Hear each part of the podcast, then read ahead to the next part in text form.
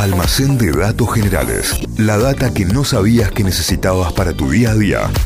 Porque tenemos mucha data para compartir en este almacén de datos generales. Muy bien, y como anticipábamos hace un ratito, vamos a hablar de un hombre, vamos a contar la historia de una persona a la cual le debemos un montón de momentos de placer y de felicidad. El que inventó el asado. Eh, no, el que inventó. hablando de la papa. Vamos a hablar de la papa.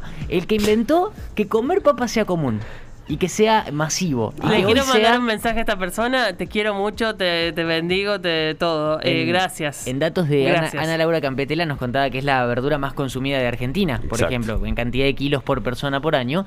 Hoy vamos a contar la historia de la papa y de Antoine Agustín de Parmentier. Ah, Parmentier, te quiero. Parmentier y un truco que hizo para volver popular a la papa, porque como ya sabemos, la papa es originaria de América, de, de- de los incas, de la cordillera de los Andes, y la consumimos acá desde hace más de 8.000 años. Pero cuando llegaron los europeos, aquí las papas se fueron para Europa porque se las llevaron para allá.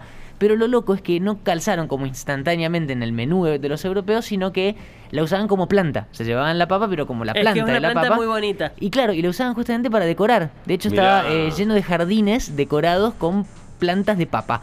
Eh, sabían que se podía comer, porque obviamente acá en América se consumía, pero lo usaban para otra cosa, como planta. Eh, hasta por momentos se le, le atribuían propiedades afrodisíacas a la planta. Y bueno, yo creo que existe. Quedó Yo me pongo muy contenta cuando como papa en todos Sí, sus yo me, yo me excito cuando hay papas fritas. Ah, sí, bueno. Pero por la papa frita Todo. en sí, ¿eh? Claro. no, no por otra cosa, claro. Eh, es placer hacia la papa. Eh, la papa, decíamos, entra a Europa a través de España, por los españoles, los, los conquistadores, que, que vinieron y saquearon y se llevaron todo. Y de ahí se empezó a distribuir por todo el resto de Europa. Primero pasa a Francia, en donde también siguió esa tendencia de usarla como decoración a la, a la planta. Hasta que se dieron cuenta que era muy fácil de cultivar y muy barata, porque era muy, muy- realmente muy fácil, se expandía rápido. eh, y empezó a hacer la comida, pero de las clases más bajas de la sociedad. Eh, los presos, por ejemplo, comían papa y nada más. Y las familias muy, muy humildes. Y también era la comida del ganado. O sea, se la daban de comer a las vacas y a los cerdos. Mirá. Pero nada más. El resto de la población le tenía como una desconfianza a la papa porque era extraña, porque era de otro lado y porque crecía debajo de la tierra. Eso les daba desconfianza. Entra en esta historia el protagonista de hoy, el señor Antoine Agustín de Parmentier, que era farmacéutico, químico, agrónomo, naturalista e higienista. ¿En qué tiempo hacía todo un eso? montón de, de carreras. ¿Dónde había estudiado este tipo? Eh, y que además de todo eso le tocó participar en una guerra como militar, en la guerra franco-prusiana de los siete años, una guerra entre Francia y Prusia. Eh, fue un conflicto internacional que duró hasta 1763, en el que Parmentier lo toman como prisionero y estando encerrado en una cárcel en Prusia, lo que hoy es Alemania, descubrió gracias al hambre que pasó que eh, la papa era buen alimento. Claro. Le servía como alimento. Entendió lo que hacían esas clases más, más bajas francesas con la papa, que era algo de fácil de cultivar, era algo nutritivo, como que le salvó la vida a la papa. Entonces, cuando lo liberaron, empezó una cruzada pro papa por toda Francia. Pero había un problema porque nadie le hacía caso. De hecho, había hasta leyes en Francia que prohibían el cultivo de la papa. Bueno, ¿por qué para tanto comer. así? ¿Sabes por qué? Porque creían que causaba lepra. Mirá. Chicos, bueno, lo que- Qué lo- lejos, ¿no? La ciencia avanza en función de esto, ¿eh? Chicos, por eso hay que confiar en la ciencia. Pero claro, eh, de todas formas, el contexto histórico le termina jugando un- una buena pasada a, a Parmentier porque Francia estaba atravesando los últimos años de la monarquía absoluta, se venía la Revolución Francesa, y también eh, años de escasez de comida. Entonces las autoridades de Francia estaban buscando un producto que sustituya al pan cuando falte trigo y organizaron una especie de concurso para encontrar este sustituto en el que se presentó Parmentier y que ganó con un trabajo hablando sobre la papa, para extender el cultivo de papa en Francia. Entonces a través de ese concurso, bueno, es como que empiezan a, a- a rever esta ley que lo prohibía, le empiezan a permitir cultivarla en algunos terrenos cerca de París y toda esta movida con la papa le llama la atención al rey Luis XVI que estaba más que interesado en las propiedades de la papa, estaba preocupado por los posibles disturbios que se le podían venir si la gente tenía hambre. Spoiler alert, a Luis XVI eh, lo guillotinaron. Fue Sí. Se Luis- le vinieron todos los, los eh, disturbios el encima. último rey de absoluto de Francia fue él. Después vino la revolución, bueno, lo guillotinaron al, al tipo.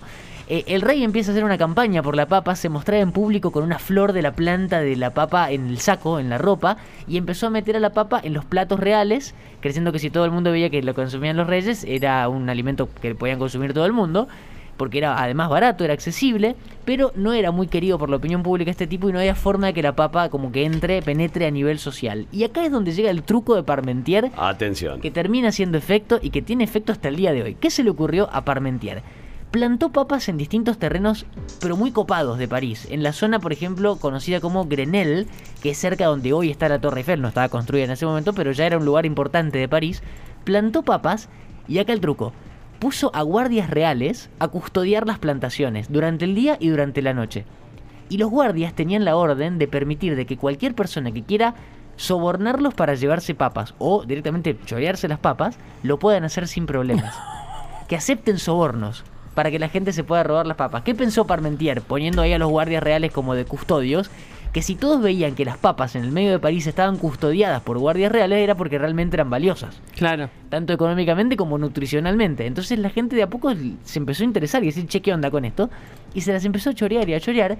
Y pasaron un par de años nada más, 1775, para que de repente todo el mundo quiera comer papa. Todo el mundo, todo París quería comer papa porque habían empezado a robárselas de esas eh, plantaciones custodiadas. Esa comida que hasta hacía poquito tiempo la comían solamente las vacas y los chanchos y la usaban para decorar jardines, ahora era parte del menú de la realeza y también de todo el resto de la población francesa. Y mientras duró el truquito de los guardias, el mismo Parmentier repartía folletos sobre cómo cultivarla, recetas con la papa y demás. Y Se salió- cargó una cruzada, ¿no? el, el tipo salió de la cárcel recontra pro papa y le fue re bien, porque la papa era el alimento estrella del momento eh, y parte de la popularidad que tuvo primero en Francia y que después se expandió para el resto de Europa, se la debemos a ese truco que hizo eh, este señor llamado Agustín de Parmentier. Después vino la Revolución Francesa, eh, lo guillotinaron al rey, el tipo como eh, Parmentier era amigo del rey, quedó como mal visto por los revolucionarios, se escondió un toque, pero de todas formas siguió investigando, se le atribuyen un montón de trabajos re importantes con la comida y terminó falleciendo en 1813 con 76 años. Lo enterraron en París y en su tumba hay una imagen de la planta de la papa y la gente, turistas que van a visitar la, la tumba, le dejan papas para recordar No. los días. Ay, lo quiero mucho. Si googlean tumba de, de Parmentier en París, van a ver que seguramente alguna foto con una papa arriba de la, de la tumba van a encontrar porque fue la persona que se le ocurrió este truco y que nos dio las papas y las papas fritas y las papas al horno y la papa noset y el puré de papa y todas las variedades de la papa. Así que eh, en lo personal, eh, gracias Antoine de Parmentier por haberte haber pensado en ese truco y hacer popular la papa que en ese momento no la consumía nadie, no la quería nadie. Hoy es eh, el alimento estrella del mundo. Y además tener en cuenta que la papa salvó al mundo en muchas ocasiones Sí. en función de los momentos de hambre, De hambre, claro. guerra, Hay de, casos en Irlanda documentados de... De, de- de que solo se consumía papa. Si ves documentales sobre los, los campos de concentración, voy, voy al extremo, ¿no? Pero campos de concentración nazi, eh, el poco alimento que había era papa Claro. flotando en agua, digamos. Sí, Eh, sí, bueno, era- en el, en el pianista, en la película de Polanski, se ve que cuando están eh, en, en el gueto en Varsovia, eh, estaban cansados de comer papa porque era lo único que había y era comían papa en distintas formas.